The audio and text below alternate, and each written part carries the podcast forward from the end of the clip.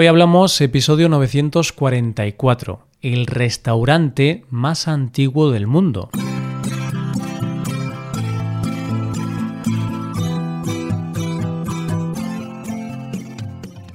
Bienvenido a Hoy Hablamos, el podcast para aprender español cada día.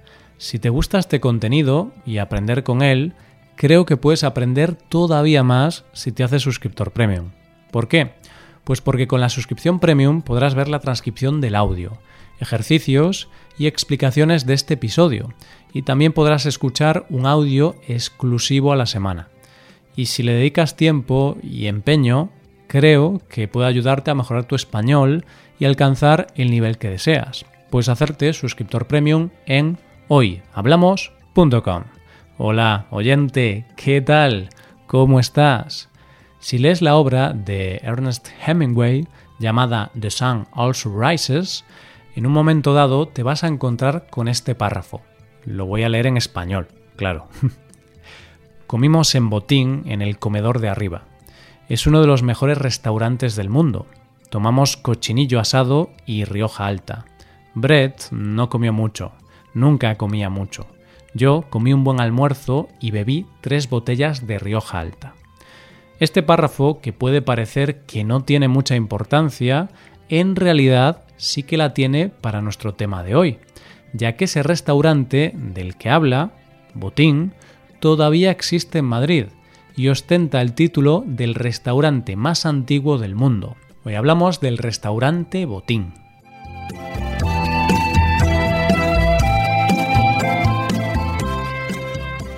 Muchas veces me pasa que cuando viajo a otras ciudades y paseo por sus calles o visito sus monumentos más antiguos y emblemáticos, pienso en la cantidad de personajes históricos que han pisado el mismo suelo que piso yo, y me digo a mí mismo, qué maravilloso sería si estas paredes o estas calles hablaran y es que los edificios y las ciudades son testigos de siglos de historia y han tenido la suerte de conocer a personajes que nosotros solo podemos conocer por los libros de historia.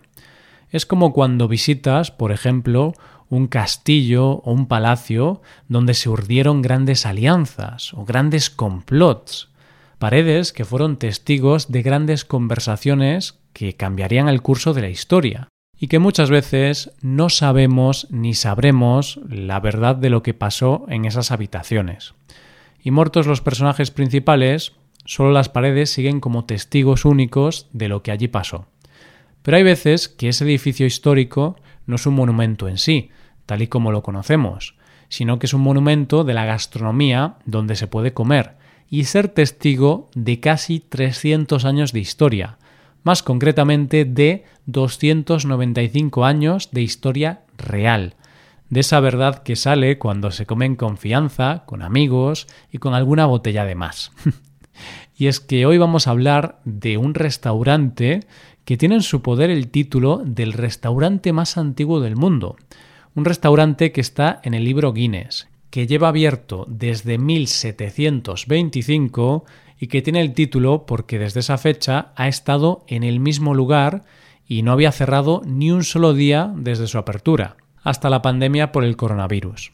Y puede que ahora mismo te estés diciendo a ti mismo, oyente, que por qué vamos a hablar del restaurante más antiguo del mundo en estos episodios, si aquí hablamos de cultura española.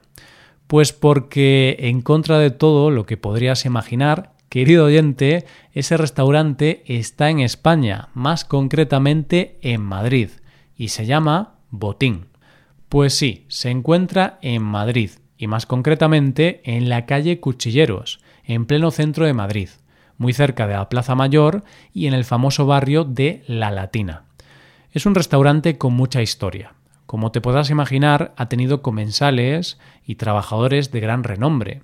Según se cuenta, el famoso pintor español Francisco de Goya, cuando llegó a la capital, siendo muy joven, procedente de Zaragoza, trabajó en este restaurante como friegaplatos.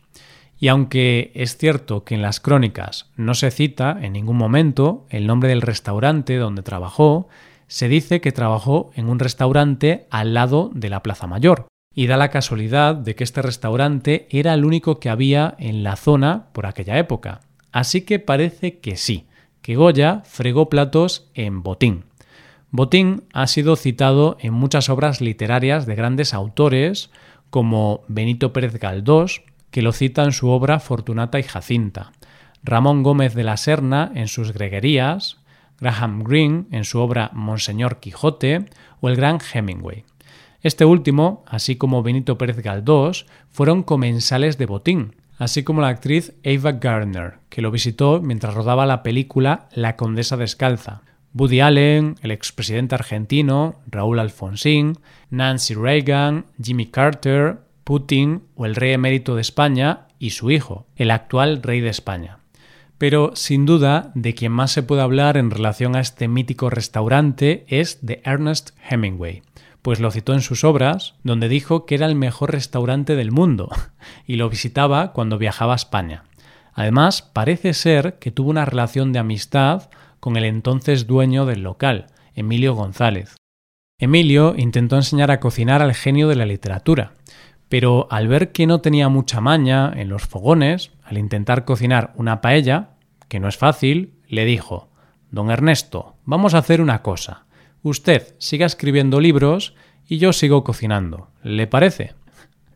La historia de Botín comienza, como ya hemos dicho antes, en 1725, aunque en realidad las bases para este restaurante comienzan un poco antes, cuando en Madrid estableció su negocio un cocinero francés llamado Jean Botín, que había viajado a la capital con la intención de ser cocinero de algún noble de la época y es en 1725 cuando un sobrino de la esposa de este, Cándido Remy, abrió una pequeña posada ya en este mismo local donde hoy todavía permanece en pie el botín. Y esa es la razón por la que si vas a este restaurante, en la portada todavía permanece un cartel que reza Restaurante Sobrino de Botín. Cándido fue el primer dueño del restaurante y además de hacer unas cuantas obras, construyó lo que todavía sigue siendo el buque insignia de este restaurante, su horno de leña. Desde 1725, como te podrás imaginar, oyente, han pasado muchas cosas en la historia de nuestro país que pusieron en jaque la posibilidad de que el negocio siguiera abierto, pero aún así el restaurante Botín lo consiguió. Permaneció abierto aún en momentos tan convulsos como pudo ser la Guerra de la Independencia Española, que tuvo lugar entre 1808 y 1814, o cuando cerquita del local sufrió un atentado el rey Alfonso XIII y su mujer Victoria Eugenia. Botín existió siempre y la familia Gemí consiguió no cerrar las puertas cuando lo más lógico era cerrarlas. Es en el año 1930 cuando el negocio cambia de familia y pasa de los Gemí a los González, los actuales propietarios, ya que en aquel año lo compraron Emilio González y Amparo Martín, su mujer. De aquella, el restaurante era un pequeño negocio familiar, tenía muy pocos empleados y el matrimonio formado por Emilio y Amparo puso todo su empeño en conseguir hacer prosperar el negocio y dieron los primeros pasos para convertirlo en lo que es hoy día. Esta familia también tuvo que pasar momentos complicados en su empeño de no cerrar nunca las puertas, y quizá uno de los momentos más difíciles fue la Guerra Civil Española, que tuvo lugar entre 1936 y 1939. Y es que en ese momento tan complicado y de tanto sufrimiento para España, la familia González tuvo que tomar una dura decisión, que no fue otra que separarse ya que si la guerra fue complicada en todo el país, la situación en la capital era todavía más difícil, por lo que Amparo se fue a un pueblo de Castellón con los niños, mientras que Emilio se quedaba al frente del negocio. Durante la contienda, el restaurante Botín se convirtió en parte importante de la defensa de la capital, ya que el que hoy es uno de los restaurantes más importantes del mundo, se convirtió en comedor de los milicianos, que explicándolo de forma muy simple, eran los hombres voluntarios que luchaban en el bando republicano durante la guerra civil. Terminada la terrible guerra y una vez superada la posguerra, que fue igual o más dura que la guerra, el mando del restaurante pasa a manos de los hijos del matrimonio González, Antonio y José. Y así llegamos a la actualidad, Actualmente el restaurante está en manos de la tercera generación de González, ya que está en manos de José González y de sus primos Antonio y Carlos. Un restaurante que ha sido nombrado y visitado por grandes personalidades y que la revista Forbes lo ha colocado en la lista de los 10 mejores restaurantes clásicos del planeta. Algo tiene que tener de especial, y posiblemente parte de eso tan especial es en sí la decoración y el ambiente del local, el horno de leña y su bodega. Y es que es un restaurante con mucha solera, que es como decimos en España cuando algo tiene mucha tradición.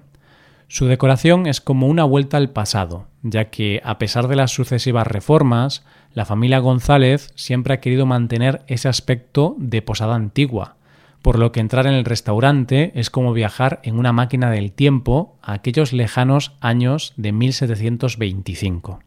Por otro lado, la bodega, que se creó en el sótano de la casa en 1590, es otra de las joyas, y de hecho, en muchas referencias que hay de personalidades o en la literatura, se alaba no solo la comida de este restaurante, sino la gran calidad de su bodega, y que como curiosidad te diré que hoy por hoy se sigue manteniendo igual que cuando se creó. Pero como ya te he dicho, oyente, la joya indiscutible del botín es su horno de leña, un horno que no se ha apagado nunca desde que se creó, que se mantiene activo gracias a la leña de encina y que además hay que mantener vivo el calor toda la noche para que pueda asar por la mañana. Y teniendo este horno, pues es normal que los platos más representativos de este restaurante sean el cochinillo asado segoviano y el cordero asado burgalés que para que te hagas una idea están en el horno para que estén perfectos entre dos horas y dos horas y media. La fama del botín va más allá de la propia España, y dicen los propietarios del restaurante que la mayoría de sus clientes, un 60%, viene del extranjero. Y no solo eso, sino que el restaurante está en muchos tours turísticos y hay visitas turísticas por dentro del local cada día. Y este restaurante, que nunca cerró desde 1725, tuvo que ver cómo el 14 de marzo de este año se cerraban sus puertas debido a la crisis del coronavirus, ya que, como todos los restaurantes de este país, tuvieron que cerrar. Hoy por hoy ha vuelto a abrir, pero en realidad el botín, durante la pandemia, no cerró del todo, ya que un empleado del restaurante iba cada día al restaurante con un único fin, encender el horno de leña para que no se estropeara. Así que podemos decir que las puertas del restaurante cerraron, pero el horno de leña, ese que es en realidad la esencia de botín, no ha descansado ni un solo día desde aquel 1725 en que empezó la leyenda, que aún hoy, y a pesar de todo, sigue viva. Hasta aquí el episodio de hoy y ya sabes, si te gusta este podcast y te gusta el trabajo diario que realizamos, nos ayudaría mucho tu colaboración. Para colaborar con este podcast puedes hacerte suscriptor premium. Los suscriptores premium pueden hacer a transcripción y ejercicios y explicaciones. Hazte suscriptor premium en hoyhablamos.com. Muchas gracias por escucharnos. Nos vemos en el episodio de mañana, donde hablaremos de expresiones en español. Pasa un buen día. Hasta mañana.